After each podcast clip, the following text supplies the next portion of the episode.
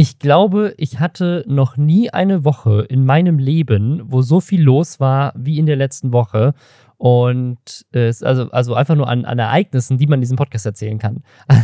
Sonst war meine Woche sehr langweilig. Es gab nur viele Ereignisse, die relevant sind für den Podcast. Und ist das nicht viel wichtiger als alle anderen Arten von Ereignissen, die man komplett, so erleben komplett. kann? Ich saß die ganze Zeit nur zu Hause, aber die ganze Zeit sind coole Sachen für den Podcast passiert. Nee, also ich habe es auf Instagram auch schon äh, erzählt, vielleicht doppelt sich das jetzt, aber ich muss es einfach nochmal erzählen, weil ich euch auch warnen will.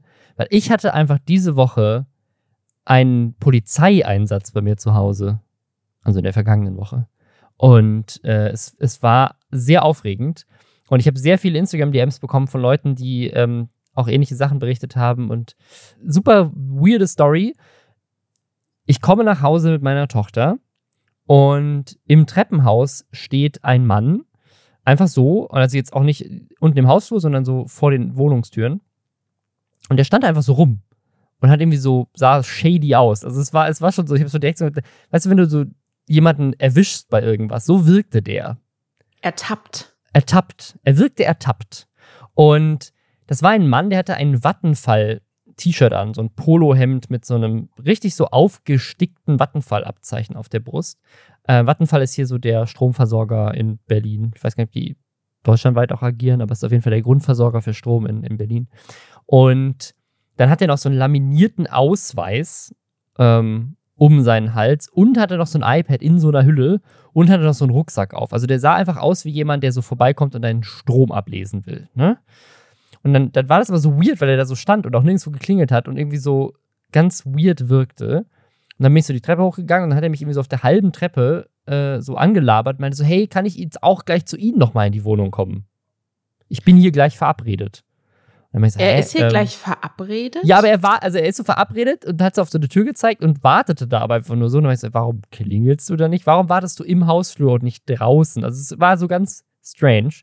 Und äh, dann meinte ich so, äh, worum geht's denn? Und dann meinte er so, ja, sie haben vom Grundversorger, äh, nicht, nicht, sie haben vom, ähm, vom, wie heißt das, äh, der Bundesnetzagentur, als Grundversorger die Aufgabe, dafür zu sorgen, dass der Strompreis nicht weiter steigt. Ich meinte so, ah, das wäre mir komplett neu, aber geil.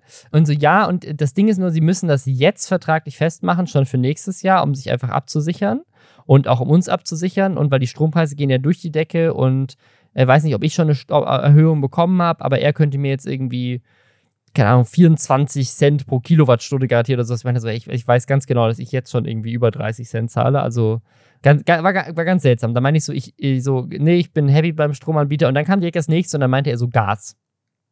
Was ist mit Gas? Gas wird ja auch immer teurer. Äh, auch da müssen wir.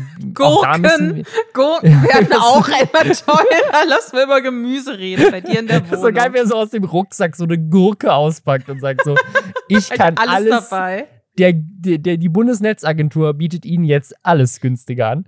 ähm, ja, also es, es hat einfach einen seltsamen Eindruck auf mich gemacht, aber gleichzeitig sah der halt so richtig official aus. Also so, so überhaupt nicht wegen so einem Vertreter, ähm, sondern der sah wirklich so aus, als, als würde der, also weil er auch so beladen war in seinem Rucksack. So, der sah, und dieses iPad war auch so richtig so bulky. Das war in so einem richtig dicken Case und es sah so richtig offiziell aus, so als könnte man das irgendwie so an Strom Zähler ranhalten und dann liest er das automatisch ab. Weißt du, es war, es war einfach so professionell alles, dass ich dann auch schon irgendwie so, so ich wollte ihn eigentlich abwimmeln, weil ich, also keine Ahnung, ich wollte jetzt nicht irgendwie heute da Strom an der Haustür kaufen, aber ich dachte schon so, hey, ja, äh, keine Ahnung, kommen Sie jetzt später nochmal vorbei, weil ich war halt mit meiner Tochter, meine Tochter stand ja auch die ganze Zeit daneben und war so, Papa, Papa, wann können wir hochgehen?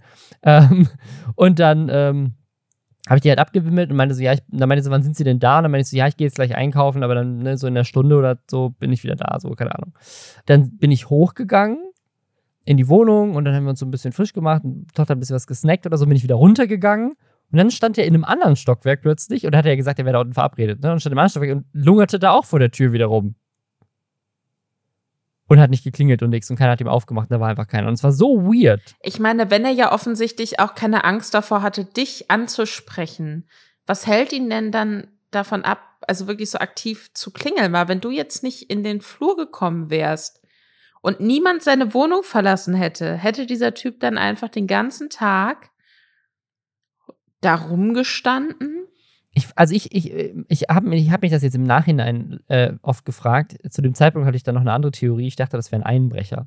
Aber mhm. jetzt im Nachhinein habe ich überlegt, dass er, dass wenn man, wenn man an der Tür klingelt, dass Leute einen dann vielleicht eher abwimmeln, als wenn man denen im Hausflur begegnet. Und vielleicht hat er einfach nur so gewartet, bis Leute vorbeilaufen. Dann, weißt du, dann sieht es nämlich so aus, als ich, also ich glaube, das ist so eine Vertrauensbuilding-Maßnahme, ne? Weil er mhm. hat so mhm. getan, als hätte er einen Termin mit einem Nachbarn den er gar nicht Stimmt. hatte.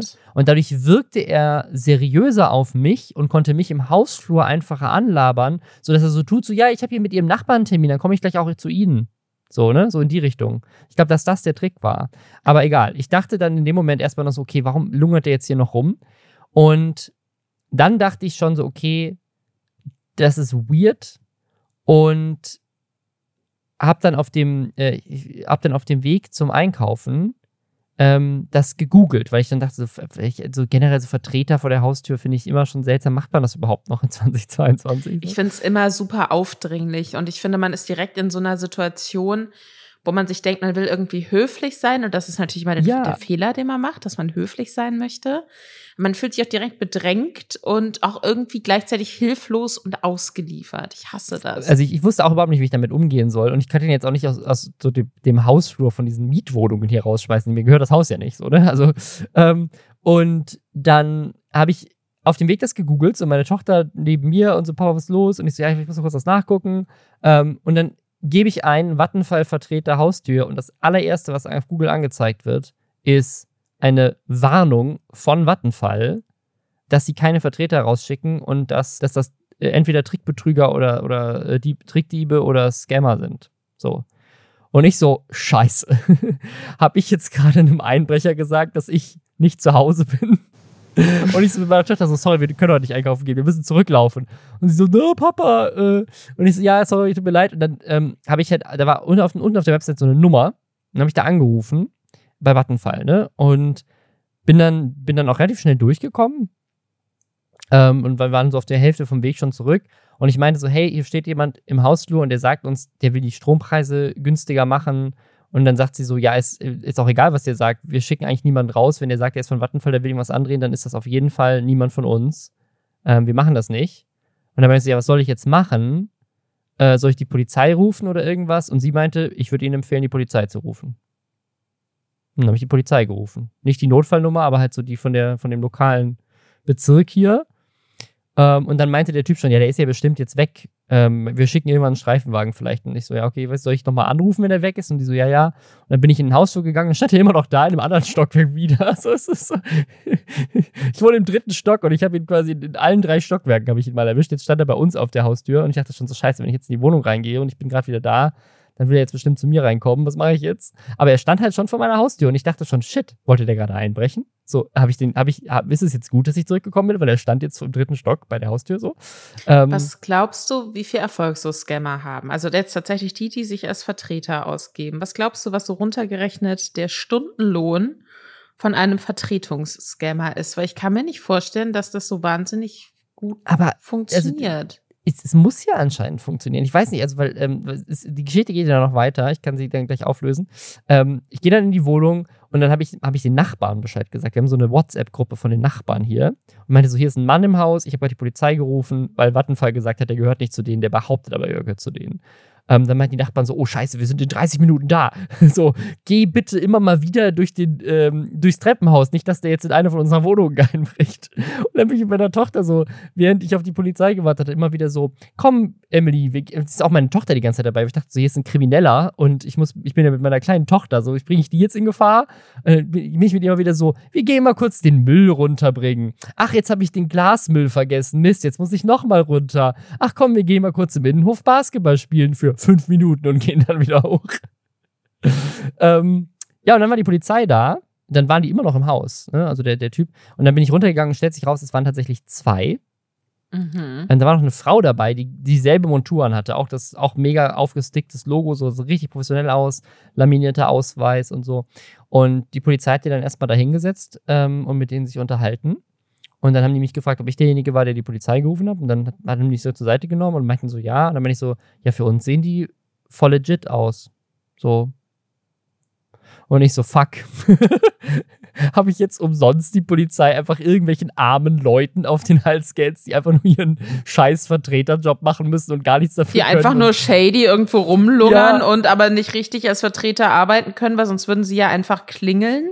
Ja, ich dachte, vielleicht warten die auch einfach drin, weil, keine Ahnung, vielleicht haben sie keinen Bock draußen zu stehen. Es war ein warmer Tag, ich weiß es nicht. Auf jeden Fall ähm, habe ich dann, äh, habe ich dann da meinte der Polizist dann so, ja, haben, was, warum haben Sie den Polizei gerufen? Dann meinte ich, ich habe mit Vattenfall telefoniert und die haben gesagt, so, wir würden Ihnen das empfehlen, weil die sind auf jeden Fall nicht von uns. Und dann wurde der Polizist auch wieder so ein bisschen stutzig und meinte so, ja, das kann aber ja auch nur sein, dass vielleicht, weißt du, da redet einer nicht mit dem anderen, dann wissen die das im Kundenservice nicht, dass, dass die gerade losgeschickt wurden und so. Und ich meine so, na, also ich, ich habe das gegoogelt und beim RBB auf der Website auch und so steht auch, dass das ganz häufig vorkommt, dass solche Vertreter solche Scams machen. Und dann meinte er ja, okay, ähm, äh, wir gucken uns das nochmal an. Und dann haben die die getrennt voneinander interviewt. Und dann hat dieser Polizist, ich habe das dann von oben aus dem Fenster beobachtet, ich habe mich auch voll so gefühlt wie so ein, weißt du, so, so ein Klischee-Deutscher, der so oben, wir gucken, was jetzt passiert. äh, so bei Instagram-Stories gemacht, weil ich das so mega aufregend fand, weil ich auch die ganze Zeit gedacht habe, so was ist, wenn ich jetzt da falsch lag? Und ich jetzt hier irgendwie die Polizei umsonst gerufen habe und so. Da haben mir auch ganz viele Leute auf Instagram geschrieben, so, ja, immer lieber zweimal rufen. Da haben mir ganz viele Leute auf Instagram die krassesten Stories erzählt von Dingen, die sie schon erlebt haben, wo sie auch gedacht haben, ey, wenn ich die Polizei jetzt rufe, dann reagiere ich über. Das habe ich noch nie gemacht in meinem Leben. So. Und dann haben sie die gerufen, haben sich rausgestellt, so was für krasse Kriminalfälle Leute schon aufgeklärt haben, die mir auf Instagram folgen teilweise. Richtig verrückt. Auf jeden Fall haben die dann super lange telefoniert und irgendwann kam der Polizist dann wieder zu mir und meinte, ja, äh, sie haben recht gehabt, das sind Betrüger. Wir haben die jetzt gefragt, getrennt voneinander, und dann kam raus, die arbeiten nicht für Vattenfall. Die arbeiten für irgendeine Firma, die heißt blablabla bla bla Vertriebs GmbH. Und die versuchen in die Wohnung reinzugehen und wir wissen nicht genau, was sie dann machen. Ne? Also kann auch sein, dass sie dann versuchen, irgendwie die eine sagt, sie muss auf Toilette und lässt irgendwas mitgehen. Aber wir vermuten, dass die ähm, denen dann Verträge andrehen, die über diese Firma laufen und gar nicht über Vattenfall und dann machen die Druck und dann sind das irgendwelche Knebelverträge und dann kündigen die ähm, für in deinem Namen. Ne, manchmal, das habe ich dann online gelesen, manchmal reicht es wohl auch, wenn die einfach nur den Nachnamen und die Zählernummer haben. Also die gehen dann reingucken auf den Zähler und äh, dann kündigen die einfach den Stromvertrag für dich und schließen einen neuen ab und dann kriegen die eine Provision. Ähm, ähm, das reicht tatsächlich, weil damit kannst du ja auch deine, also wenn die deine Adresse, deinen Namen deine Zählernummer haben, äh, dann damit kannst du ja auch online einfach eingeben, was dein Zählerstand ist, wenn du nicht zu Hause warst. Mhm. Wenn die, wenn halt richtige Menschen, um das abzulesen, vorbeikommen. Ja, ja. Also es war, es war alles so, ähm, ja, also der, der Polizist war dann auch so, war dann auch voll, äh, weil er meinte, irgendwie sein Vater wäre auch schon mal auf, mit sowas reingefallen, der war voll dankbar, dass ich die Polizei gerufen habe und so. Ähm, und dann hat, dann hat der Polizist quasi nochmal alle Nach bei allen Nachbarn nochmal geklingelt, um herauszufinden, ob die vielleicht bei denen waren. Weil er meinte so, dann müssen die jetzt schnell den Vertrag im Zweifel kündigen und so. Aber mir haben dann hinterher auch Leute auf Instagram geschrieben, dass es da auch, also dass der Polizist vielleicht auch nicht alle Infos hatte. Ähm, auf jeden Fall, äh, ja, war, war das mega aufregend äh, für mich ähm, ich habe hoffentlich Betrüger davon abgehalten, irgendwelche alten armen Menschen, Leute hier abzuzocken mit irgendwelchen Knebelverträgen. Und mir haben dann Leute geschrieben, dass sie das dass das so oft anscheinend vorkommt. Also wirklich, ich habe mindestens, glaube ich, 50 Nachrichten bekommen oder mehr von Leuten, die gesagt haben, sie haben genau das Gleiche erlebt. Mir hat eine sogar geschrieben, sie hat genau das Gleiche gelebt mit jemandem von Vattenfall, der genauso aussah, äh, auch in Berlin. Und mir ganz viele aber erzählt, sie kennen das von der Telekom. Also, dass Leute be behaupten, sie arbeiten für die Telekom, tun sie aber gar nicht. Und dann das Gleiche versuchen mit Internetverträgen. Und das wohl häufiger vorkommt in Gegenden, wo gerade eh Glasfaser ausgebaut wird, damit sie irgendwie so eine Argumentation haben. Und ich fand das einfach nur so frech bei den aktuellen Energiepreisen und allem, was da dieses Jahr vielleicht noch auf uns zukommt, dann diese Situation auszunutzen um Leute irgendwie hinters Licht zu führen und die irgendwie zu scammen. Finde ich richtig krass. Aber die Polizei hat die gehen lassen, ne? Weil die meinten, sie wissen nicht genau, ob das jetzt eine Straftat ist, aber sie würden mit Vattenfall reden. Vielleicht hört ihr jemand von Vattenfall diesen Podcast. Letzte Woche wurde mir vorgehalten, weil ich fünf Minuten über Serien sprechen wollte. Aber Robin Blase erzählte 20 Minuten eine Geschichte, in der noch nicht mal ein Schusswechsel vorgekommen ist. Also wenn ihr jetzt den Podcast hört, ihr, ihr, werdet keine 20 Minuten Intro hören. Es wird, es wird kürzer sein. Ich weiß noch nicht, wie unser wunderbarer Cutter das hinbekommt, aber es wird kürzer sein. Denn eigentlich es ist, es sind wir ein cooler Influencer-Podcast. Herzlich willkommen bei Lester Schwestern. Mein Name ist Lisa Ludwig. Ich bin Journalistin. Und der Mann, der eben die lange Geschichte erzählt hat, ist Robin Blase, ein echter YouTube-Star. Ein echter Detektiv. Ein echter YouTube-Detektiv. Und äh, wir sprechen lästern. Mal mit mehr, mal mit weniger Wissen, aber immer voller Emotionen und mit ganzem Herzen dabei äh, über Dinge, die im Internet passieren. Wir gucken YouTube-Videos und Twitch-Streams und Insta-Stories und TikToks, damit ihr es nicht tun müsst und halten euch auf dem Laufenden über alles aus der Influencer-Welt. Und wir haben die besten Fans, unter anderem zwei Leute, die am Wochenende geheiratet haben. Grüße gehen raus. Und die beiden hören immer Lästerschwestern zusammen. Und weil das so ein Teil ihres Lebens und ihrer Routine ist, zusammen mit irgendwie anderen Sachen, von denen sie Fans sind, haben sie das mit auf ihre Hochzeitstorte gepackt. Es wurde am Wochenende, gab es eine Hochzeit mit einer Hochzeitstorte irgendwo auf der Welt. Und auf dieser Hochzeitstorte stand unter anderem Lester-Schwestern drauf. Ich finde das so cute. Ich finde das so krass cute. Alles Gute an euch. Wir haben auch wieder eine Menge Themen diese Woche. Unter anderem mehr True Crime Stories, nämlich von dem YouTube-Kanal Simplicissimus. Die wurden nämlich um 45.000 Euro betrogen oder waren Teil eines Scams bei dem 45.000 Euro gestohlen wurde. Äh, Amaranth, die äh, große Twitch-Streamerin, hat einen Wasserschaden, ähm, weil ihre Hot Tub explodiert ist. Ähm, der Kilimanjaro hat jetzt Breitband-Internet, damit man da direkt Selfies von der Spitze posten kann. Eltern sperren Kinder ein mit Horrorvideos, damit sie TikTok-Likes bekommen. Dann gab es ein tolles Video von Kyla Shikes über Daddy-Issues. Die geht gerade in letzter Zeit voll durch die Decke. Ähm, das Video kam auch wieder super an. Und Andrew Tate, der auch in den letzten ein, zwei Monaten ähm, TikTok und auch ganz viele andere Social-Media-Plattformen beherrscht hat, wurde jetzt von allem gebannt. Also es ist gerade ein richtiges Meme, dass Andrew Tate von allem auf der Welt gebannt wird was so semi stimmt auch tatsächlich. Er wird überall gebannt. Und zu Recht. Influencerinnen haben außerdem ein Haus belagert von einem Rentner in London und äh, haben sein Haus kaputt gemacht teilweise.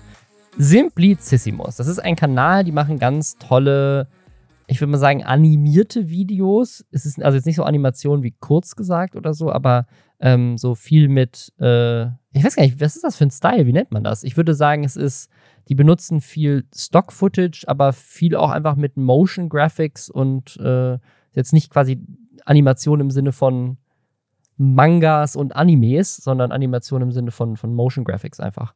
Und mit diesen Motion Graphics erzählen sie spannende Stories über ähm, spannende Persönlichkeiten und äh, auch ganz oft über Kriminalfälle tatsächlich.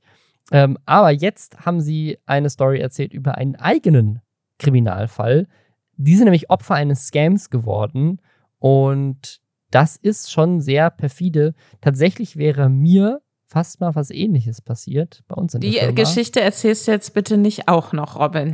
Doch, es ist eigentlich, es ist, also, ich fange ich fang mal ganz vorne ich an. Gucke ganz, auf die Uhr. ich gucke ganz die ganze lange Geschichte Zeit auf die Uhr. Eine ganz lange True Crime Geschichte, die mir fast passiert wäre. Nein, was ist bei Simplicissimus passiert? Ähm, die sind Opfer eines sogenannten Business Email Compromise BEC Scams geworden. Ähm, und zwar haben die auch Merchandise, das heißt Culture Culture. Und das wird in Portugal produziert. Da machen sie auch einen Witz drüber. Es ist nicht wie bei Finn Kliman.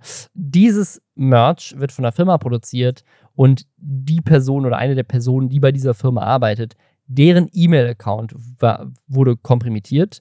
Und dann haben wohl Hacker aus Russland Zugriff gehabt auf dessen E-Mail-Konto, haben gesehen, dass der Rechnungen schickt an die Jungs von Simplicissimus und haben dann den, die über, also den Zugang auf den E-Mail-Verkehr genutzt, um den Typen zu studieren und herauszufinden, wie der E-Mails schreibt, was in den E-Mail-Verkehr passiert und haben sich dann quasi dazwischen geschaltet. Also die haben quasi die E-Mails im Namen von diesem Typen an Simplicissimus geschickt und dann E-Mails im Namen von Simplicissimus an den Typen geschickt von dieser Firma, die das Merch herstellt. Also die haben quasi sich so dazwischen geschaltet und so getan, als würden die miteinander kommunizieren, aber in Wirklichkeit haben beide Seiten mit demselben Hacker kommuniziert. Und so konnte der Simplicissimus Rechnungen schicken mit einer, mit einer geänderten Bank-IBAN. Und insgesamt wurden so 45.000 Euro gestohlen, die Simplicissimus an diesen Hacker überwiesen hat. Und was halt richtig scheiße ist, das heißt, Simplicissimus hat jetzt 45.000 Euro weniger und die Firma, die ja das hergestellt hat, hat ja gleichzeitig auch 45.000 Euro weniger, äh, weil die ja äh, jetzt auch auf den Kosten von dem merch sitzen bleiben. So wie ich das verstanden habe, äh, muss Simplicissimus das Geld aber jetzt nicht nochmal zahlen. Also sie müssen jetzt nicht das Merch nochmal bezahlen, sondern wenn ich das richtig verstanden habe, sie gehen, gehen darauf nicht wirklich ein, sieht natürlich der Merch-Produzent die Schulden so ein bisschen bei sich, ähm, weil sie sagen an einer Stelle kurz, dass ähm, die Firma von diesem Merch-Produzenten das wahrscheinlich überleben wird. Aber sie gehen auch darauf ein, dass das ein sehr, sehr, sehr häufiger Scam ist, der in letzter Zeit zum Einsatz Was kommt. ich halt daran am allergruseligsten tatsächlich finde, ist, und Simplicissimus bereitet das sehr, sehr gut auf, auch so mit Beispiel, also mit mhm. natürlich anonymisierten Mails und was da so drin stand, dieses Nachgeahme und dieses sich so Eigenheiten von den Leuten so rauskristallisieren und das dann wirklich einfach nachahmen. Dieser äh, Zusteller, mit dem Simplicissimus da zusammengearbeitet hat, sie nennen den im Video Santiago, so heißt er nicht wirklich, der wollte anonym bleiben. Ähm, der hat zum Beispiel, scheint noch ein jüngerer Typ zu sein, klang zumindest so. Und der spricht sich wohl auch immer viel mit seinem Vater ab. Die scheinen mhm. dieses Business gemeinsam am Laufen zu haben. Und der sagt wohl öfter mal in seinen E-Mails auch so, ja, das muss ich nochmal mit meinem Vater absprechen oder so. Ja, oder mein und, Vater hat mir gesagt, dass wir das und das machen sollen, genau. Genau, dazu was ich gerade komme, weil dann eben diese Scammer eine Mail verfasst haben, um einzuführen, okay, das Geld muss jetzt eben an diese andere Bankadresse, dass sie das wirklich so formuliert haben, von wegen, mein Vater hat mir gesagt, wir sollten jetzt äh, eine andere Bankadresse nutzen, deswegen überweist mal jetzt hier dran. Und das ist wirklich, ähm, da weiß ich ganz, also da würde ich, glaube ich, auch hardcore drauf reinfallen, weil ich mir denke, dass, ich meine, jeder hat ja irgendwie so ein Gefühl dafür, wie klingt so eine Scammer-Mail. Jeder hat ja irgendwie schon mal so Spam-Sachen ja, ja. bekommen, wo man dann irgendwie kürzlich erst wieder, ich sitze in Nigeria, meine Eltern sind verstorben, ich bin weise und jetzt möchte mein Onkel mich umbringen. Ich möchte mein Geld äh, in ein ausländisches Konto überweisen und sie müssen das für mich übernehmen hier setzen Sie sich mit meinem Bankberater in Verbindung und so, ne? Das sind ja dann immer so diese absurden, offenkundig ausgedachten Scam-Geschichten, für die man mittlerweile ein Radar hat, wenn man ansatzweise internetaffin ist, I guess. Aber so dieses wirklich, dass man sich denkt, ja, jetzt äh, hat er halt nochmal mit seinem Vater gesprochen, wie schon so oft. Jetzt ändert sich wohl was. Also das, das ist natürlich, das ist natürlich krass. Ist richtig perfide. Ja, also jetzt kann ich, kann ich jetzt kurz meine True Crime Story erzählen. Und zwar tatsächlich passiert bei uns das, ähm, äh, also nicht häufig, aber es ist, glaube ich, schon zwei oder drei Mal passiert, dass wir E-Mails bekommen haben oder auch meine ähm, Kollegin E-Mails bekommen hat in meinem Namen. Aber, äh, das darf ich jetzt eigentlich nicht sagen, weil dann kann man die E-Mails besser schreiben.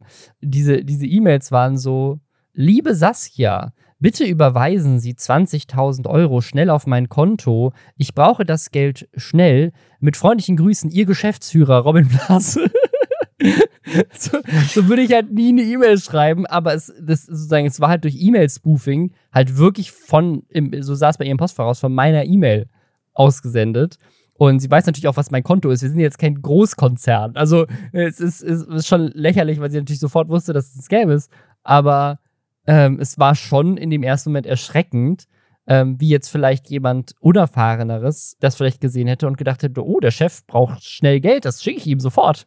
Ähm, also, keine Ahnung, es ist schon, schon scary irgendwie, da irgendwie, dass dann irgendwie jemand anscheinend versucht hat, ähm, da irgendeinen so Scam bei uns anzuwenden, weil man natürlich gehst halt auf die Website, siehst die E-Mail-Adresse von so, wer ist dafür was zuständig ähm, und ähm, oder siehst das über LinkedIn oder keine Ahnung was und dann siehst du, wer ist der Geschäftsführer und dann tust du halt mal so, ne? Ich habe kürzlich, ich bin tatsächlich kürzlich ein bisschen in so ein YouTube-Rabbit Hole auch reingefallen. Mir wurde auf meiner Startseite angezeigt, wie, ähm, wie halt irgendwie so mehrere YouTuber so auf Scam-Mails antworten. Mhm. Und vorher natürlich so be bestimmte Sicherheitsvorkehrungen treffen und so, damit sie da nicht doch irgendwie ihre privaten Daten aus Versehen weitergeben, aber die dann wirklich halt diese Scammer in so E-Mail-Verläufe verwickeln und äh, dann habe ich so das erste Video geguckt, war super witzig. Dann habe ich das nächste Video geguckt, dann waren es halt so drei Stunden später. Und jetzt kriege ich sowas die ganze Zeit vorgeschlagen und ich liebe es wirklich. Ich sehe das so ein bisschen als so, so ein kleines bisschen Gerechtigkeit, dass sich dann mhm. Leute die so tun, als wär sie, wären sie ein Waisenmädchen aus Nigeria, sich dann mit Menschen abfacken müssen, die auf jede E-Mail nur okay antworten, stundenlang. ich finde, wir sollten vielleicht so eine neue Kategorie einführen in diesem Podcast. Robin wird gescammt. Robin wird gescammt. Oh, und das machen wir dann so einmal im Monat und dann unterlegen wir das mit so einer bestimmten Trötenmelodie oder so. Kann ich mir richtig, richtig schön vorstellen. Mir ist bisher kein Schaden entstanden. Anders als Amaranth, äh, größte Twitch-Streamerin der Welt, größte OnlyFans-Creatorin der Welt ähm, unglaublich äh, reiche, erfolgreiche Businessfrau, ähm, auch darüber hinaus. Und äh, die, die, hat jetzt neulich getweetet, etwas Schreckliches ist passiert. Hat quasi einfach nur einen Tweet rausgehauen, der war Something terrible has happened. Und alle so, oh Gott, was ist los? Lebst du noch? Sind deine Liebsten okay? Nein, was ist passiert, das hat sich dann später aufgeklärt. Ihr, ihre Hot Tub, die macht ja immer so Hot Tub Streams, die hat das ja quasi mit geprägt auf Twitch, zu streamen in einem Bikini, weil man auf Twitch ja nicht im Bikini einfach nur da sitzen darf. Aber es gibt halt ein Loophole, dass du, wenn du in einer Badewanne bist oder in einem Hot Tub, dann darfst du auf Twitch im Bikini streamen. Und das nutzt sie natürlich aus. Weil es dann halt angemessene halt, Kleidung Genau, es ist dann angemessene Kleidung für die Situation. Aber, es, aber angemessen in dem Sinne ist, die hat sich halt einfach einen aufblasbaren Swimmingpool in ihr Streamingzimmer reingestellt, damit sie dann im Stream im Bikini die Klicks haben kann. Und diese, dieser aufblasbare Hot Tub Whirlpool ist halt jetzt leider geplatzt. Und ihr komplettes Streamingzimmer ist, und das ist ja alles voller Technik und teuren PCs und teurem Licht und tollen Mikros und so weiter, ist, ist komplett zerstört worden. Und komplett unter Wasser. Absoluter Albtraum. Mir ist einmal die Dusche ausgelaufen in meiner alten Wohnung. Die, die war eh assi, da kam auch Wasser durch die Decke. Äh, aber bei mir ist irgendwie, irgendwas war bei der Dusche undicht. Und wie viel Wasser ich dann schon in meinem Mini-Badezimmer stehen hatte, das dann natürlich durch den Boden durch bei den Nachbarn dann durch die Decke kam. Absoluter oh Albtraum. Also das ist wirklich, ähm, sie, sie tut mir leid. Ich, ich habe, glaube ich, schon oft in diesem Podcast gesagt, so ich habe sehr viel Respekt für sie und für ihren Geschäftssinn und so weiter und so fort. Und ich glaube, wenn Elon Musk mit Hot Top Streams angefangen hätte, dann hätte es jeder gefeiert. Und bei ihr ist es jetzt irgendwie kleiner Hot Take von mir. ähm, aber das ist wirklich, das ist ein absoluter Albtraum. Und was ich mich jetzt aber natürlich frage, wenn man jetzt so an Schicksal glaubt oder so, mhm. glaubst du, dieser Vorfall war Schicksal und läutet jetzt das offizielle Ende der Hot Tub Streams ein. Weil mein Gefühl war jetzt schon so ein bisschen länger, dass das gar nicht mehr so das große Ding ist. Ja, ich glaube, es ist so, äh, hat sich so auserzählt so ein bisschen, ne? Mhm. Ähm, ich weiß auch gar nicht, weil Amaranth meinte ja mal, sie will aufhören mit OnlyFans. Das hat sie aber, glaube ich, auch, äh, macht sie doch nicht. Also ich glaube, sie hört doch nicht auf. Ich glaube, sie hat das nur so ein bisschen genutzt, um noch weiter ähm, Gut, wenn der Wasserschaden jetzt abbezahlt werden muss, dann würde ich an ihrer Stelle auch nicht aufhören. Vielleicht. Ich glaube, ich, ich, glaub, ich würde vor allem nicht aufhören, wenn mein, wenn mein Cashflow durch OnlyFans zwei Millionen pro Monat ist. Dann, dann würde ich auch nicht damit aufhören.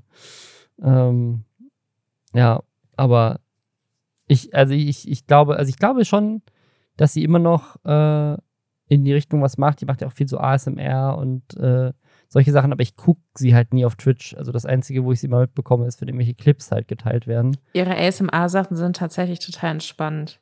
Ich höre mir das manchmal während der Arbeit an, damit ich nicht anfange. Also in so Stresssituationen, das so auf Kopfhörer im Hintergrund, während man so arbeitet, so ein bisschen wie so White Noise. Wie sie so, wie sie so ein Mikro ableckt. Ich finde das angenehm, es tut mir leid.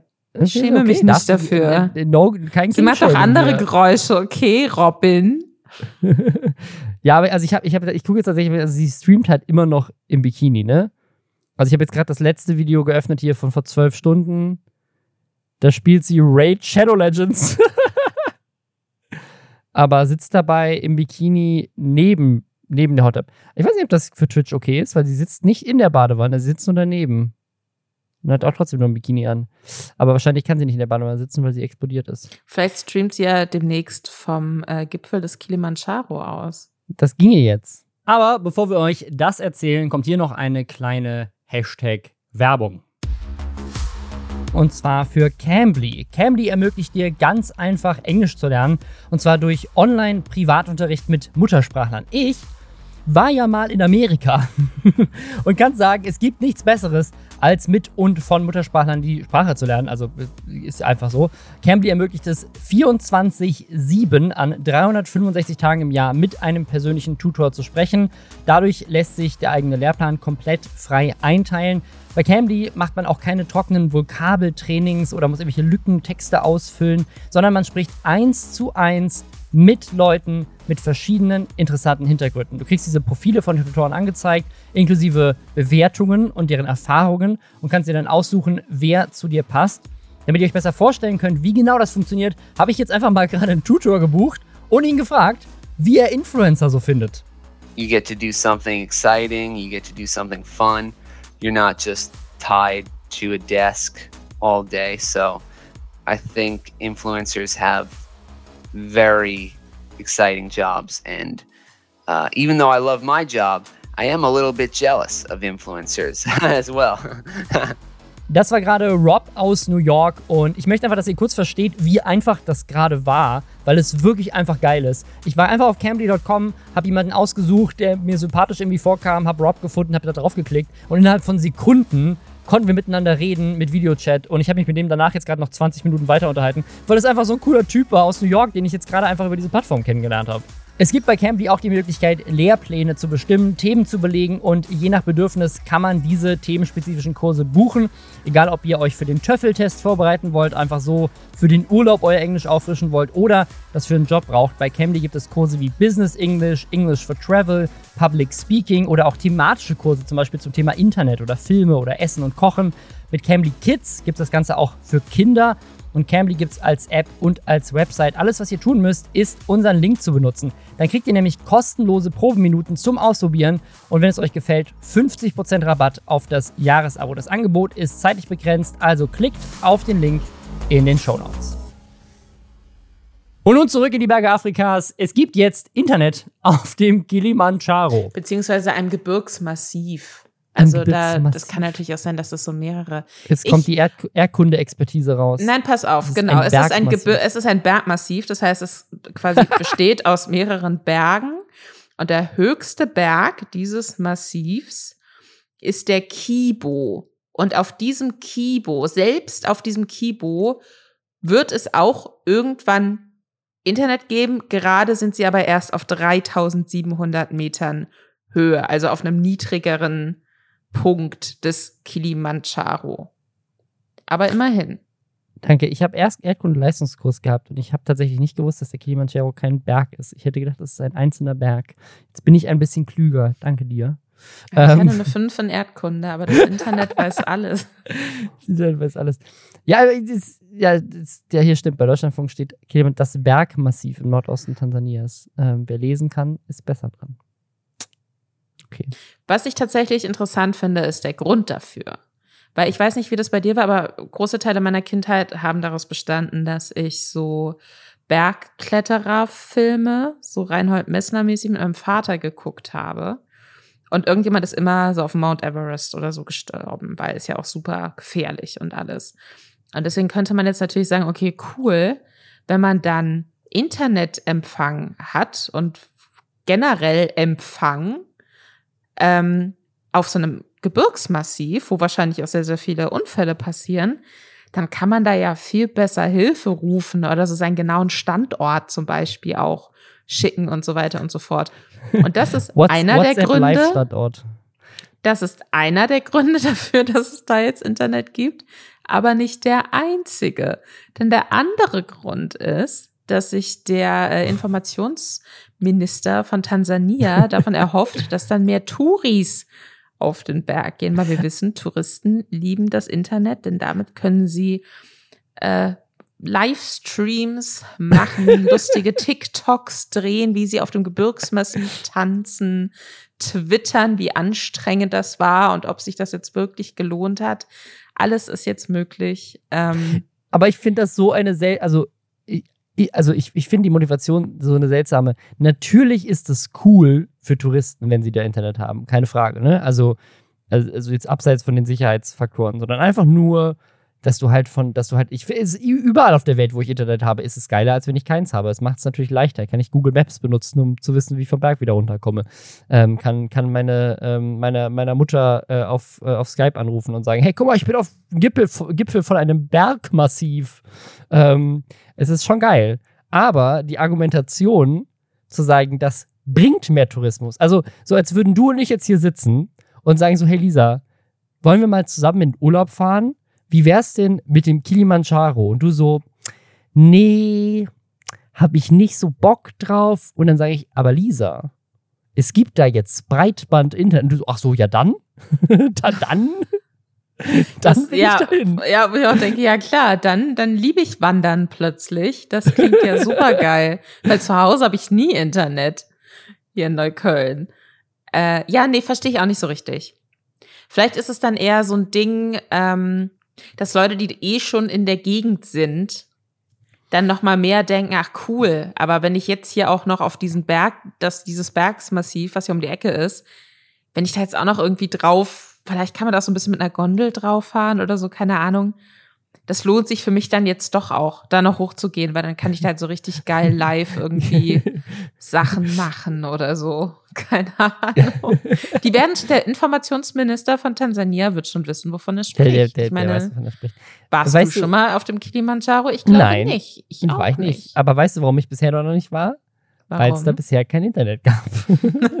Jetzt wird alles anders. Ja, jetzt werde ich, jetzt werd ich mich da hochfahren mit meiner Tochter zusammen und oben mit ihr ein gruseliges TikTok drehen, für das sie, mit dem sie dann für den Rest ihres Lebens ähm, äh, verstört ist. Und zwar, da ging, ging jetzt gerade wieder so ein Artikel rum und äh, nämlich ein neuer, schockierender TikTok-Trend. Zum Beispiel bei RTL News gab es da einen zu. Grausamer TikTok-Trend. Eltern sperren Kinder mit Horrorvideos ein und filmen sie. Ähm, und unser erster Gedanke war natürlich, ja, das ist dann wieder so ein typisches Reporting, ähm, wo, über das wir in diesem Podcast schon ganz oft gesprochen haben. Das ist doch so ein TikTok-Trend. Das hat irgendwie eine Person gemacht, da wurde ein Artikel drüber geschrieben. Alle regen sich drüber auf und eigentlich gibt es diesen Trend gar nicht. Und es kam ja vor kurzem, da hatten wir auch im Podcast drüber gesprochen, ja sogar raus, dass Meta, also Facebook, angeblich diese Stories quasi über so eine, über so eine ähm, PR-Agentur platziert hat. Also dass quasi Facebook absichtlich so Behauptungen über gar nicht existierende TikTok-Trends gestreut hat, damit TikTok schlechter aussieht, damit sie mit Instagram Reels besser dastehen. Das war ja tatsächlich auch eine Story. Und jetzt dachten wir so, hä, geht das immer noch rum? Und dann habe ich aber gerade auf diesen Sound geklickt von diesen Videos und es gibt halt einfach wirklich diesen Trend. Also es gibt einfach wirklich eine ganze Menge Eltern, die das gerade machen, die ihre Kinder mit einem Handy in einem Zimmer, dann, also die machen, stellen das Handy hin, Kinder sollen aufs, auf Display gucken, da läuft dann so ein Filter, wo so ein, dass so ein Geist kommt, es läuft so ein gruseliger Sound ab. Dann rennen die Eltern aus dem Zimmer, schließen die Tür zu oder halten die Tür zu und die Kinder sind im Raum gefangen, während sie denken, dass ein gruseliges Monster oder ein Geist oder sowas sie gerade verfolgt und so ein gruseliger Sound abläuft. Ich habe, ich, ich muss einmal mehr sagen, das hat es nicht auf meine For You-Page geschafft. Die, die, es, es, gibt kein, es gibt kein Durchkommen bei den Pferden und den Make-up-Sachen. Aber ich muss sagen, wenn ich mir jetzt mal so angucke, das klingt natürlich ganz, ganz furchtbar und ich finde das unverantwortlich. Es ist natürlich jetzt eine Erzählung, die man da aufmachen kann bei diesem TikTok-Trend, dass Eltern jetzt alles tun für Klicks. Mhm. Und ich muss sagen, ich stimme dem, obwohl ich so Erzählungen gegenüber eigentlich immer skeptisch bin, ich stimme dem schon irgendwie zu. Also ich meine, es gibt hier super viele Videos auch, wo offensichtlich vorher mit den Kindern gesprochen wurde, was jetzt kommt. Ja, ja, ja. Ne? Und wo die Kinder dann so grinsen, ein Kind tut so, als würde es so dramatisch sterben und so.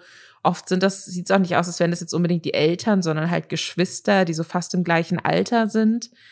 Aber zwischendrin hast du echt immer mal wieder ein richtig, richtig kleines Kind, was ja gar nicht ja, verstehen ja. kann, was da jetzt passiert. Ja, wo du auch siehst, dass sie, dass sie gerade offensichtlich Schiss haben. Also teilweise siehst du auch, die Kinder haben einfach nur Schiss, weil die Eltern gerade panisch aus dem Raum Voll. rausgerannt sind. Und die und Tür zuhalten. Genau, sie wollen so. einfach nur hinterher und sind eingesperrt im Raum und die kriegen gar nicht mit, was auf dem Handy-Display passiert. Ähm, also es gibt aber auch einige, wo du halt wirklich siehst, äh, die haben Angst gerade, ne? Also es ist schon, schon verrückt. Und es, es ist echt, es sind echt nicht wenig Videos, ne? Also, ja, das stimmt. Ich habe jetzt, hab jetzt über den Sound äh, 8340 Videos gefunden. Weiß ich nicht, ob die alle denselben Trend machen, aber wenn man so runterscrollt, sieht es schon so aus. Also jedes einzelne Video, was ich jetzt unter dem Sound finde, hat ein kleines Kind. Ich sehe jetzt auch voll viele Videos, wo Leute das mit ihren Hunden machen. Soweit bin ich noch nicht. Was? Wo, schick mir ein Hundevideo. Ich möchte auch ein Hundevideo sehen, wo ja, Hunde erschreckt werden. Raus. ja, teilweise, nicht, teilweise werden, also teilweise wird so ein Geistfilter genutzt, teilweise so ein Filter, wo es so aussieht, als, also quasi so ein Face-Filter, wo das Kind dann so aussieht, als, als wäre das ein Zombie. Also wo so wirklich so dann so die Augen äh, eingefallen sind und äh, uns einfach so Teile vom Gesicht einfach abgefault sind und so. Ja, okay, die, die, die Captions auch, when your dogs are your kids, so you do, do this trend with them. Das kommt mir so ein bisschen vor auch, wie das, was so, was man als Arschloch-Geschwistern Teil früher mit seinen äh, Geschwistern gemacht hat, wo es diese, ich weiß nicht, ob das YouTube war oder einfach generell Internetvideo, ja, ja, ja, wo eigentlich so, so Blumenwiese und so schöne Melodie und alles ist ganz toll und plötzlich so Cut und dann taucht so ein riesiges, gruseliges Gesicht auf, das sich so anschreit. Ja, ja. Und das hat man dann natürlich immer seinen kleinen Geschwistern gezeigt, weil man scheiße war so kommt mir das, das ist so ein ähnlicher Vibe für mich irgendwie. Nur, dass es jetzt halt Elternteile sind, die das witzig finden. Ja, und auch für, für Cloud im Internet, ne? Aber ich erinnere mich an so ein Minigame, was ich mal, das, also wirklich, da bin ich bis heute, bin ich da, ähm, bin ich davon gescarrt. Äh, ich habe so, so ein Minigame, wo du so mit der Maus so ein Labyrinth durchfahren musstest, ohne den Rand zu berühren. Ah, ich glaube, ich kenne das. Und dadurch warst du halt so super konzentriert und hast super nah dran geguckt. Und ähm, dann kam aber auch so ein Jumpscare. Also das der, der, der, der, hat mich als Kind, hat er mich so fertig gemacht. So, da war, war ich natürlich, war, war glaube ich dann schon, weiß nicht, 10, 11, 12 oder sowas, aber ähm, ja, da, daran erinnere ich bis, bis, bis heute. Ich glaube, es ist eh so ein Elternimpuls, seine Kinder auch mal zu verarschen.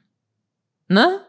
Dass man sich irgendwie mal so einen Scherz aus irgendwas macht oder auch so, nicht, ich kenne auch noch so alte Kindervideos. Es gibt so eins, wo ich, ist eins meiner absoluten Lieblingskindervideos, wo ähm, ich, ich war so nei, ich war so eifersüchtig auf meine jüngere Schwester. Ich wollte ein Einzelkind bleiben. Und dann habe ich mich quasi in ihren viel zu kleinen Babystuhl gequetscht. Und dann bin ich da nicht mehr rausgekommen. Und dann hat mein Vater mich so gefilmt mit der Familienvideokamera wie ich da so dramatisch heulend am Tisch sitze und wirklich immer wieder mein Gesicht so in meine Hände stütze und die Haare zurückwerfe. Das ist sehr dramatisch. Und dann sagt er so, ach ja, schade, Lisa, ne, das war jetzt ganz schön dumm. Dann musste jetzt so in den Kindergarten gehen mit dem Stuhl am Popo. So, und dann macht sich das so voll drüber lustig. Und ich glaube, deswegen so dieser Impuls, seine Kinder mal zu verarschen, ich glaube, das ist menschlich. Mhm. Aber das dann auch wirklich so, oh, das ist jetzt ein Trend. Ich sperre jetzt mein, ähm, mein kleines Kind, was ja so einsperren ist ja sowieso eine absolute Hölle. Äh, mein ja. kleines Kind in einem Raum ein und dann lade ich das auch noch hoch, damit fremde Leute sich darüber totlachen können. Ich finde, das ist schon echt eklig. Und äh, ja, verstehe nicht. Verstehe ich wirklich nicht, was man sich da erhofft. Macht das bitte nicht. Sonst kriegt euer Kind am Ende Daddy-Issues. Ich weiß nicht, ob sich, ich Eltern, weiß nicht, ob sich das so, ob sich da so die, die Linie so ziehen lässt. Aber das ist so, das ist ein Video, das, das fand ich wirklich sehr, sehr interessant. Und zwar von ähm, Kyla Scheiks. Die äh, war bei, bei diesem, ach, von Jonas Ems, wie hieß denn das? Hier Klassenfahrt, krass Klassenfahrt. Ja, ja, ja Hat die auch äh, zu Beginn sehr lange mitgespielt und war auch bei dem Kinofilm, diesem Influencer-Kinofilm dazu, der letztes Jahr, glaube ich, im Kino lief, dabei.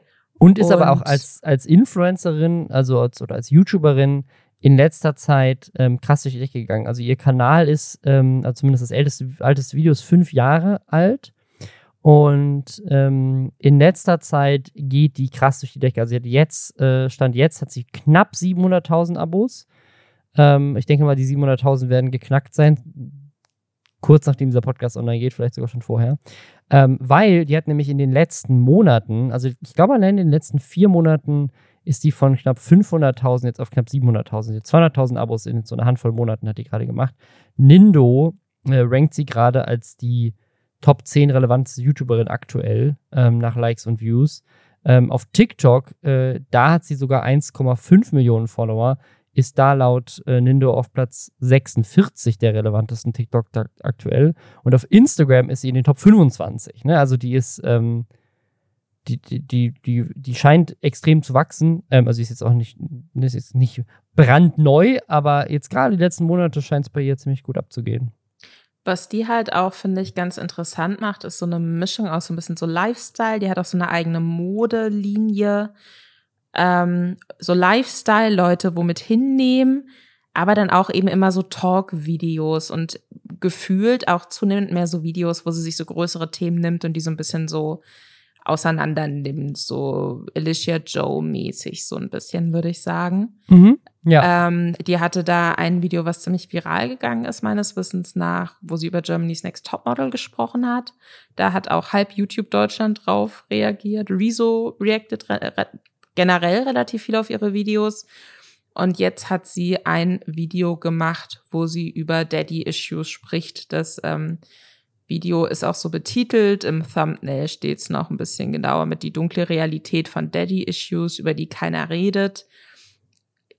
Klingt jetzt im ersten Moment natürlich sehr sexuell aufgeladen, sehr überdramatisiert, aber was sie in dem Video macht, finde ich tatsächlich super interessant. Und zwar schneidet sie zum einen so ein bisschen die schwierige Beziehung, die sie, die sie zu ihrem eigenen Vater hat, an.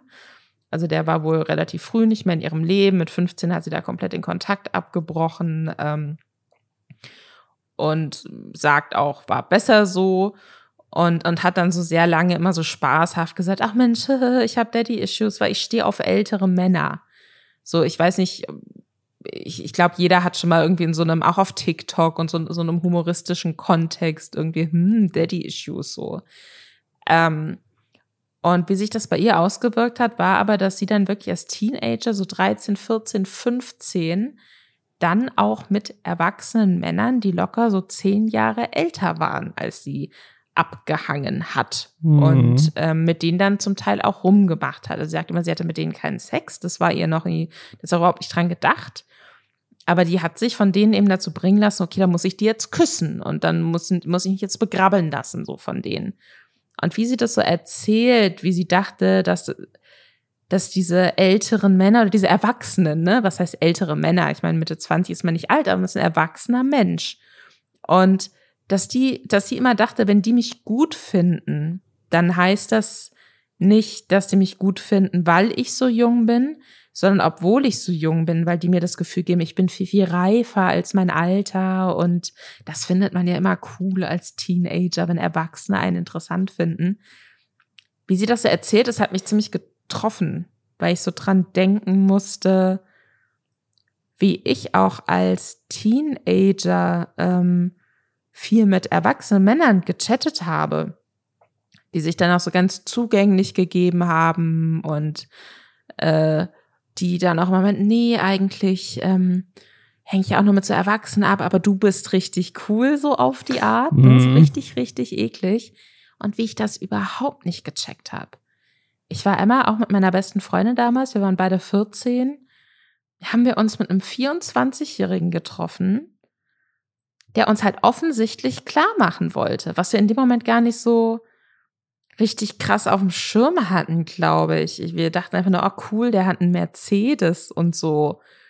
Und dann waren wir mit dem in so einer Bar und der hat uns irgendwie von seinen teuren Schuhen erzählt und wir haben aber natürlich auch noch keinen Alkohol getrunken zu dem Zeitpunkt und das war richtig, richtig eklig eigentlich so im Nachhinein. Und was sie jetzt mit diesem Video machen möchte, ist im Endeffekt so, Leute dafür sensibilisieren, so, hey, es ist seltsam, wenn Erwachsene dir als Teenager-Mädchen nahe kommen wollen und nichts daran ist irgendwie witzig oder irgendwie romantisch zu verklären, sondern das ist, das macht was mit einem.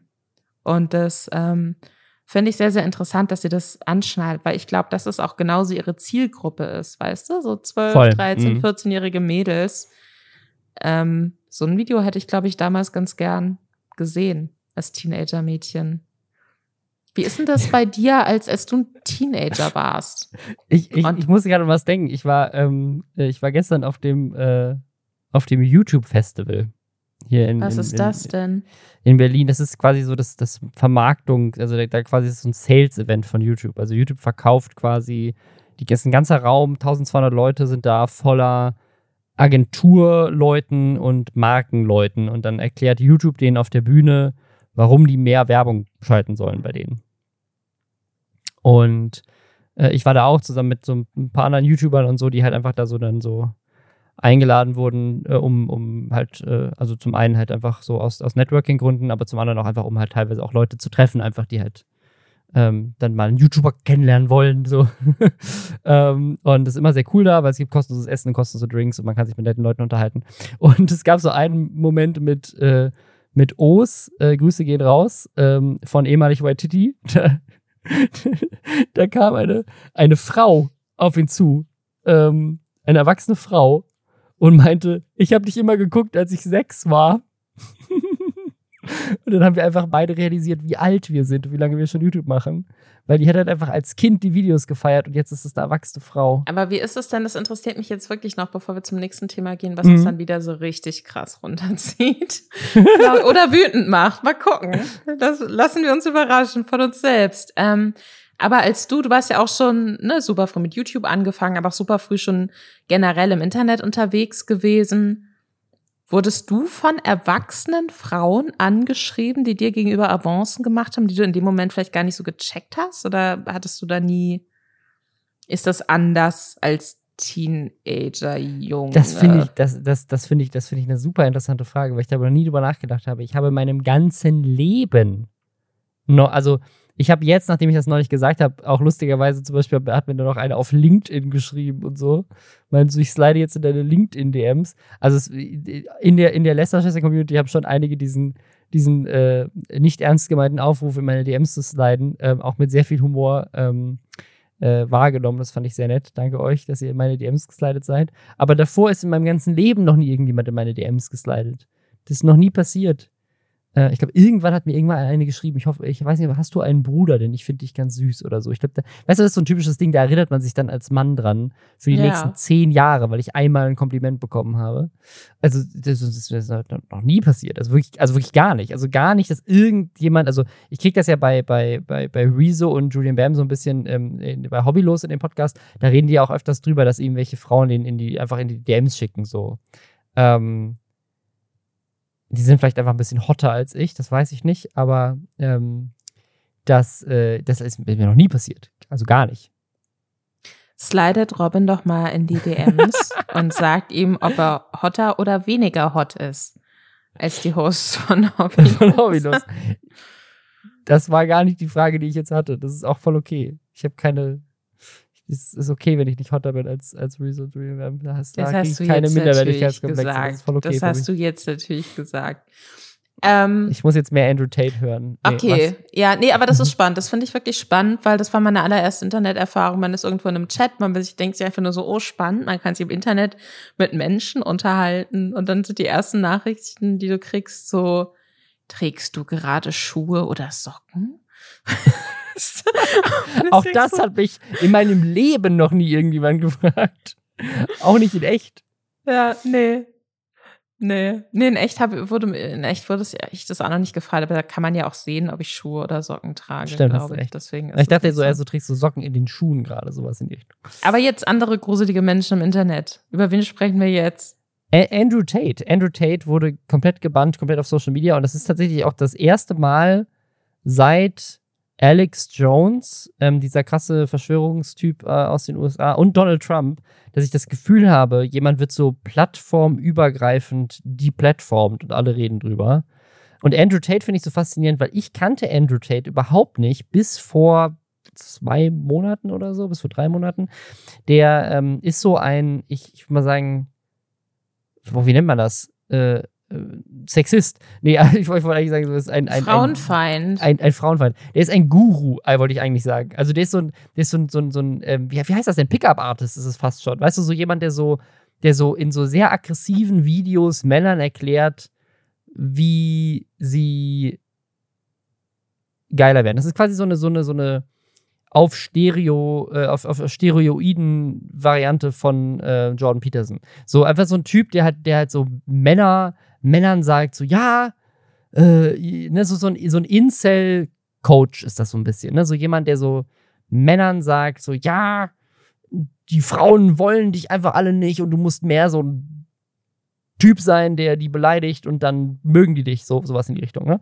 Also, der hat einfach, also es gibt so viele krasse Zitate von dem, die unglaublich frauenfeindlich sind und äh, unglaublich sexistisch. Und das, das ownt der auch selber. Also er sagt selber von sich, dass er ein Sexist ist. Sozusagen, das, das nimmt er als so als Abzeichen für sich mit. Ähm, und es ist vielleicht auch ein bisschen, hoffe ich, eine Persona, die ich hoffe, dass er nicht wirklich so ist und dass das wirklich einfach nur so eine Masche ist, weil es halt also Outrage-Marketing-mäßig ähm, ihn, ihn zum Erfolg gebracht hat, weil halt sozusagen durch das Aufregen er natürlich auch relevanter geworden ist. Aber ich habe das gerade nochmal in den Google Trends nachgeguckt. Andrew Tate ist tatsächlich erst in den letzten Monaten ähm, durch die Decke gegangen. Und ich persönlich, und vielleicht hat das auch was damit zu tun, das weiß ich nicht, aber ich persönlich bin ihm zum ersten Mal begegnet durch ein Interview mit ähm, Hassan äh, Abi, der ähm, große Twitch-Streamer in den USA. Der hat nämlich so, ein, so, eine Debatte mit dem geführt und äh, den komplett auseinandergenommen in dieser Debatte. Und dann sind sehr viele Clips davon tatsächlich unter anderem auch bei mir auf TikTok im Feed gelandet. Und auf TikTok ist Andrew Tate auch riesig gewesen, gewesen, weil er wurde von so gut wie allen Plattformen gebannt. Und das war wieder so ein klassisches Ding, wo erst eine Plattform den Stecker gezogen hat und dann, ich glaube, es war Meta tatsächlich, also Instagram hat ihn zuerst gebannt und dann kam TikTok, dann kam YouTube und ich glaube nur noch Twitch ist Stand jetzt die einzige Plattform, auf der er noch nicht gebannt wurde.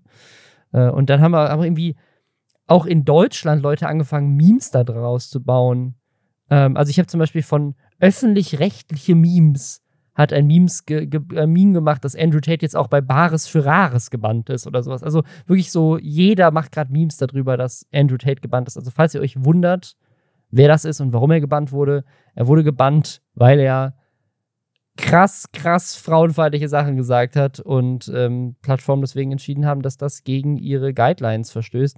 Abseits davon ist er auch ein sehr, sehr seltsamer Typ. Der war mal bei Big Brother in den USA und ist dann da rausgeflogen, weil gleichzeitig dann ein Video aufgetaucht ist, wo er eine Frau mit einem Gürtel verprügelt. Äh, seine Aussage dazu war dann, das hat sie dann auch gesagt, ne? Weiß man natürlich dass, nicht. Dass, dass das, das consensual war, ja. Genau, dass sie sich da, dass sie das beide ja. gemeinsam entschieden Aber haben. Aber gleichzeitig wird er auch, also in, in, in der, sind wir dann nach, in, nach Rumänien umgezogen, unter anderem mhm. mit der mhm. Aussage, dass in Rumänien äh, die die Strafverfolgung von Vergewaltigung nicht so äh, gut ist. Ich glaube, dass er das wirklich so gesagt hat. Ähm, also, dass er deswegen dahin gezogen ist. Und dann wurde er aber tatsächlich mal wegen Menschenhandel, äh, wurde, wurde er in Rumänien dann tatsächlich auch ähm, ist, ist die Polizei bei ihm zu Hause äh, reingegangen und hat irgendwie auch zwei Frauen da rausgeholt. Das ist echt so Bullshit-Bingo das, das, das, wird für, noch, das wird noch untersucht. Ne? Gruselige ne? Typen. So. Der Typ ist einfach woo, crazy Typ. Voll. Einfach. Ich muss tatsächlich sagen, ähm, der Name hat mir lange nichts gesagt. Das Gesicht hatte ich auf jeden Fall schon mal auf TikTok, auch in so kurzen ähm, Videos drin, weil ich habe irgendwann ähm, da bin ich, glaube ich, mal durch ein Danny Gonzalez oder Drew Gooden Video drauf gekommen, die ich beide schon öfter erwähnt habe in diesem Podcast und die ich beide sehr liebe. Ganz, ganz tolle YouTuber. Müsst ihr unbedingt abonnieren. Einer von beiden hatte mal ein Video mit Drew Afualo, heißt sie, glaube ich, gemacht. Mhm. Die ist wahnsinnig witzig und die reactet auf TikTok immer auf so Männer, die ähnliche frauenfeindliche, sexistische dämliche Aussagen tätigen wie Andrew Tate. Gerade viel auch in so Videopodcasts oder so. Oder und dann bettelt sie sich immer so mit denen und beleidigt die dann zurück. Und das ist unfassbar unterhaltsam. Es ist so ein bisschen so wie Rap-Battle, bloß dass eine Person darin sehr gut ist und die andere überhaupt nicht, aber nichts reimt sich. Ähm, kann ich nur empfehlen. Und ich kann mir vorstellen, dass er da mal auch mit dabei war oder das TikTok gesehen hat. Ich gucke die Videos von ihr so gerne und mir dann halt generell irgendwie so Leute reingespült hat, eben die auch auf Menschen wie Andrew Tate reacten und auch auf Andrew Tate reacten. Mhm. Und ähm, ja, ich muss sagen, ich habe mich, ähm, als ich noch bei Weiß gearbeitet habe, auch schon mal sehr intensiv mit äh, solchen Menschen beschäftigt und war auch mal bei so einem Workshop von einem ähnlichen Dude. Und das ist wirklich, das ist die absolute Hölle. Und ich weiß, dass es das irgendwie unterhaltsam sein kann, wenn man sich sowas reinzieht oder sich denkt so, haha, hier wurde der in der Diskussion richtig fertig gemacht und so. Aber es ist halt wirklich, wirklich, wirklich gruselig, weil es gibt diese Leute und die verbreiten diese Sachen und dann gibt es ja. extrem viele Menschen, die das eben nicht ironisch gucken, sondern die das in sich aufsaugen und für sich auch ähm, anwenden aktiv oder dann zumindest in ihre Glaubensgrundsätze übernehmen. Es gibt auf ähm, Jezebel, das ist so ein äh, ja feministischer Online-Blog aus den USA. Die haben ab und an nochmal echt gute, aufschlussreiche Texte auch gerade zu solchen Themen. Äh, die haben gerade einen größeren Artikel dazu, dass es halt äh, viel, auch übers Internet sich viele Lehrerinnen und Lehrer gemeldet haben. Die meinten so, hey, unsere Schüler, unsere Teenager-Schüler zitieren den halt und Krass. machen sich dann so einen Spaß draus zu sagen, nee, äh, sorry, äh, ich nehme keine Hausaufgaben von dir entgegen, weil du bist eine weibliche Lehrerin. Um die irgendwie zu provozieren, ne? Weil sie sowas ähnliches mhm. bei Andrew Tate gehört haben, weil Frauen sollen ja nur äh, Hausfrauen sein. Die sollen ja nicht arbeiten, das können die ja gar nicht. Und das ist natürlich, äh, ja, super gefährlich. Tatsächlich bin ich mal gespannt, ob dieses die, die Platforming jetzt funktioniert. Also, was er macht, die Aussagen, die er teilweise getätigt hat, die, die widersprechen ganz klar gegen irgendwelche Richtlinien. Was ich immer so faszinierend finde, ist, dass es offensichtlich immer eine Plattform braucht, die zuerst den Schritt geht und dann haben alle anderen Plattformen plötzlich keine Angst mehr, das Gleiche zu machen. Ne? Also es ist so es ist immer sehr, sehr äh, bezeichnend, finde ich, dass solche, ähm, solche, wenn, wenn so jemand gebannt wird, dass es dann immer alle zusammen machen. Ähm, und dieses, die, dieses Deplatforming ist ja so ein sehr umstrittenes Ding. Ähm, also einmal sozusagen aus Sicht von, ist das, ist das Zensur? Ne? Ich finde nicht, die Plattformen haben schon das Recht zu entscheiden, was bei ihnen gesendet werden darf oder nicht. Ähm, aber auf der anderen Seite ähm, ist halt auch die Frage, gibt es dem nicht viel mehr Aufmerksamkeit? Ne? Also wir reden ja jetzt auch darüber. Und was mich ganz, was ich ganz faszinierend fand, ähm, Alex Jones von Infowars, der übrigens auch so ein bisschen zusammenhängt mit, mit Andrew Tate, ähm, also Infowars als Plattform, ähm, der wurde ja, das war einer der ersten großen, der so komplett von allen Plattformen gleichzeitig gebannt wurde. Und da gab es jetzt diesen Gerichtsfall, weil unter anderem Alex Jones ja immer behauptet hat, dass in den USA dieses ähm, School-Shooting in Sandy Hook, dass das gar nicht stattgefunden hat und alle, Schau äh, alle Kinder, die da gestorben sind, dass das in Wirklichkeit Kinderschauspieler waren, die nur so getan haben, als würden sie erschossen worden, äh, werden. Und dann haben äh, die Eltern dagegen geklagt. Und dieser Gerichtsfall, der war jetzt vor kurzem. Und bei diesem Gerichtsfall ist rausgekommen, dass Alex Jones, nachdem Infowars von all diesen Plattformen gebannt wurde, mehr Geld verdient hat als vorher. Weil, halt, weil er dann halt auch nach, nach Spenden fragen konnte und sagen so, ja, die, die bösen Plattformen, ich werde zensiert, ihr seht es, die Eliten wollen uns weghaben, ich sag die Wahrheit. Und dann haben angefangen, Leute ihm mehr Geld zu geben als vorher. Also wirtschaftlich scheint das die Platforming, so hieß es zumindest in diesem Gerichtsfall, ihm mehr genutzt zu haben, als es ihm geschadet hat. Er kriegt Wobei man das wahrscheinlich äh, langfristig auch sehen muss, ne? Die Leute, Stimmt, die ihn natürlich ja. schon kennen und die ihn, auf, die ihn auf YouTube geguckt haben, die kann er dann natürlich aktiv mit woanders mit hinnehmen und dann geben die ihm Geld. Aber es ist natürlich für neue Leute schwieriger, ihn zu finden. Und ja, da kann ich mir Fall. vorstellen, dass das irgendwie, ne, wenn dann die Leute nach zehn Jahren aus ihrer gruselige Typenphase raus sind oder so, dass dann nicht mehr so viele andere nachkommen. Ja.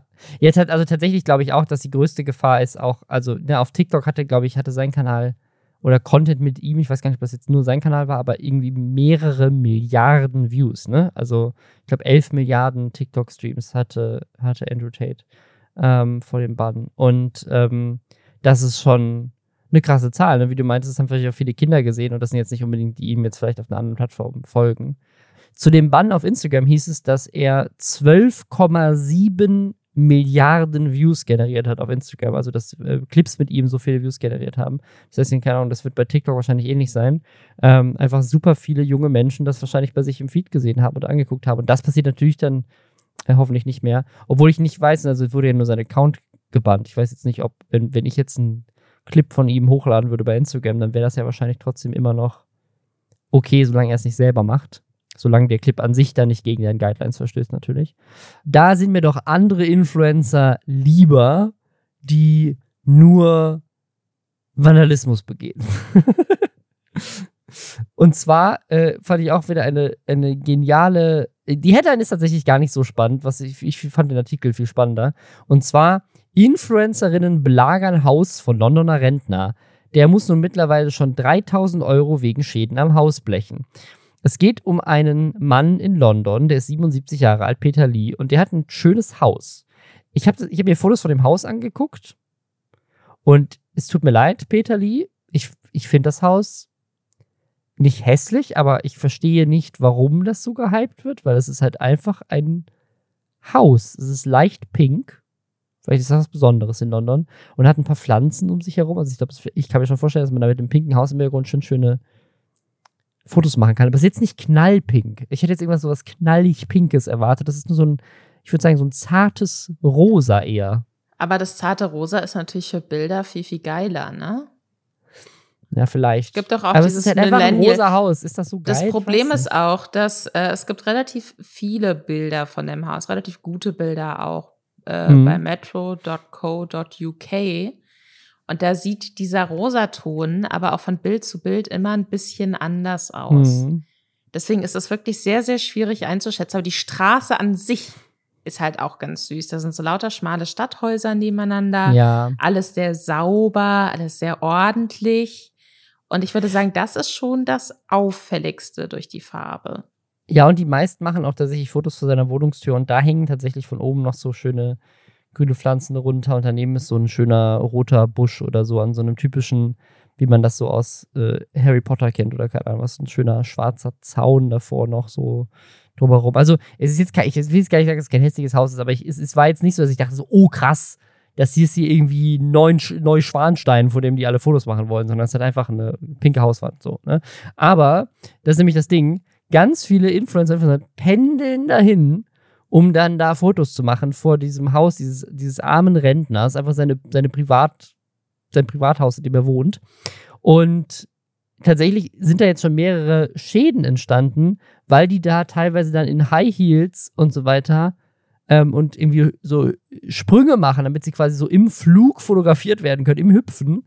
Ähm, und dann, dann, dann ähm, ist da seine Treppe beschädigt worden. Also wirklich Teile von der Treppe, von den Fliesen abgesplittert und die Fliesen teilweise zerbrochen.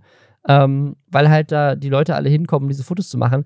Und in diesem Artikel, und das fand ich so faszinierend, das hat wohl Ausmaße, wo eben nicht jetzt, das ist jetzt nicht so wirklich so ein Influencer kommt da hin und macht ein Selfie, sondern teilweise kommen da Models mit einer Entourage, einem Styling-Team und Zelten an, um sich dann in diesen Zelten umzuziehen. Heißt es zumindest in diesem Artikel. Ich finde das so unglaublich, dass ich das eigentlich gar nicht glauben möchte, aber gleichzeitig kenne ich Influencer und kann mir auch vorstellen, ja, das ist, heutzutage ist das bestimmt so. Die kommen damit einem Make-up-Artist und einem Zelt, weil die dann ein Brand-Shooting machen und dann schießen die da irgendwie die neue Kollektion von Shein. Und dafür haben die natürlich auch ein bisschen Kohle, dann ein richtig geiles Shooting zu machen und dann bauen die da halt auch ein richtiges Shooting auf. So, das kann ich mir gut vorstellen. Könnte man nicht so Haushaltsmüll pürieren und den dann durch so einen Schlauch, weißt du, dass man sich irgendwie so eine Abwehrvorrichtung, so Kevin allein zu Hause mäßig bastelt? Weil ich kann mir vorstellen, du hast natürlich schon mehr Kontakt gehabt mit der Polizei, weil du offensichtlich öfter mit denen telefonierst und so weiter bin, und so bin, fort. Ich bin deep, deep drin jetzt offensichtlich. Ab, absolut. Deswegen kennst du dich da wahrscheinlich besser aus. Aber äh, bis auf die, die dann natürlich da Sachen kaputt machen, wenn man jetzt, solange man das ähm, Grundstück nicht betritt, weil das wäre ja dann Hausfriedensbruch im Zweifelsfall. Mhm. Aber wenn man wirklich nur so davor steht, dann weiß ich halt auch nicht, ob man da so richtig was dagegen tun kann, unbedingt. Also sie betreten ja schon sein Grundstück, ne? Also sie, hat jetzt auch eine, eine, Kamera, sie sind schon wirklich dann auch auf diesem Genau, aber es, es gibt auch, ähm, es, man, in diesem Artikel gibt es ja auch welche, die stehen einfach nur außen am Zaun oder so. Ja, ja. Und ja, sobald die auf dem Grundstück sind, glaube ich, da kannst du ja dann sicherlich irgendwie was machen. Aber die, die halt so ein bisschen Sicherheitsabstand halten, ähm, ich glaube, äh, vor Ewigkeit meine Bildrechtsschulung gehabt im journalistischen Kontext. Es ist schon länger her und ich weiß nicht, wie es in Großbritannien ist. Aber ähm, ich glaube, solange du auf der Straße bist, kannst du Bilder machen. Also das ist, ja, auf jeden Fall. solange mhm. du nicht rein fotografierst mit so einem Objektiv oder so in dieses Haus, in die Räumlichkeiten, ich glaube, das geht. Und vielleicht ja, muss er sich dann da irgendwie so, so ja, genau, also das, sich irgendwie das, selbst behelfen. Ja. Deswegen, ich könnte mir gut vorstellen, vielleicht wäre das auch eine richtig geile Idee für einen Film. Motziger Rentner hat keinen Bock mehr, sich in seinem schönen historischen Stadthaus vor Influencern zu verstecken. Und deswegen überlegt er sich jetzt so einen Plan, wie er die da wegkriegt. Ohne sein Haus zu verunstalten. Weil das sagt er auch dass, dass er das halt so weiter haben möchte, weil das ist so historisch ähm, gebaut, da will er nichts dran verändern, auch nicht an der Fassade oder so. Okay, folgender Pitch. Es ist Gran Torino, Clint Eastwood Remake in 2022 und statt, anstatt dass Clint Eastwood irgendwelche Gangmitglieder über den Haufen schießt, schießt der Influencer über den Haufen. Nee, ich hätte gern, ich hätte gern lieber so einen kuscheligen Opa. Hallo Clint Weißt du, jemand, der so ein bisschen süß Opa. ist. Nee, weil ich finde hier Peter Lee, der sieht cute okay. aus irgendwie. Weißt du, mit dem fühle ich mit. Bei dem denke okay. ich mir so, ach Mann, warum lassen die denn nicht einfach in Ruhe? Und weißt du, was mir wirklich das Herz bricht? Es gibt eine Bildunterschrift in diesem metro.co.uk Artikel, wo einfach nur gesagt wird, und man, man sieht so, es sieht fast ein bisschen sinister aus, so eine Influencerin in so einem schicken Top äh, steht so quasi am Zaun von dem Gebäude und hält sich da irgendwie so dran mhm. fest. Und darunter steht einfach nur, Sometimes the granddad stays indoors until they are all gone. Manchmal bleibt der Großvater so lange drin, bis alle weg sind. Und es bricht mir das Herz, Robin. Es bricht mir das Herz. Aber es gibt auch eine schöne Sache. Seine ähm, seine Enkeltochter, irgendwelche Influencer haben anscheinend mal so eine Tasche mit Designerklamotten vor der Haustür vergessen. Und die hat seine, äh, seine Enkeltochter dann eingesteckt. Oh, gut. Ja, ein Nachbar hat ihm wohl auch einfach vorgeschlagen, er soll eine Spendenbox aufstellen, um damit den Schaden zu bezahlen. Das ist quasi Influencer aufgefordert sind, dann irgendwie fünf, fünf Pfund da in so eine Box reinzuschmeißen. So, yo, danke, dass ich hier ein Foto machen durfte. Tschüss. Weißt du, Robin, ich glaube, ich habe jetzt zum Abschluss dieses Podcasts eine sehr, sehr wichtige Frage an dich. Ähm, mhm. Was hättest du lieber? Scammer-Leute von ähm, einem Stromanbieter vor deiner Haustür oder jeden Tag Dutzende Influencer, die da Fotos Ich glaube, ich hätte lieber Influencer. Weil der, der Scammer-Typ, den fand ich shady. Und der weiß jetzt auch, wo ich wohne. Und ich habe ihn ja bei der, bei der Polizei angeschwärzt. Ich habe ein bisschen Angst. Und ich glaube, für Influencer hätte ich keine Angst. Snitches get Stitches, Robin. Es tut mir leid. Mhm. Ja, wirklich. Nein, ich wünsche dir und deiner Familie alles Gute. Ist, ich glaube, ich hätte lieber Scammer vor meiner Haustür als Influencer. Weil ich hätte einfach, ich könnte nicht damit leben, dass ich im Hintergrund dann immer so, weiß ich nicht, dass man so sieht, wie ich in irgendwelchen, in meiner dreckigen Jogginghose die Pfandflaschen im Hintergrund wegbringe oder so. Und dann bin ich plötzlich in so einem TikTok. Und dann gucken das so 10 Millionen Menschen. Das möchte ich nicht. Ja. Aber weißt du, was ich eigentlich auch nicht möchte? Und das ist eine wichtige Information mhm. an all unsere Zuhörenden, die äh, hoffentlich noch viel, viel mehr äh, Bilder davon schicken, wenn sie den Namen dieses Podcasts irgendwo drauf schreiben, drucken, was auch immer. Denn das äh, erfreut uns immer sehr. Eigentlich möchte ich auch nächste Woche wieder mit dir diesen Podcast aufnehmen. Die Sache ist nur, dass ich bei den Filmfestspielen in Venedig bin. Übrigens, Fun Fact, zeitgleich mit Timothy Chalamet. Oh. Und vielleicht kann ich ihn aus Luftlinie 50 Metern irgendwo sehen. Da, da wünsche ich dir ganz viel Spaß.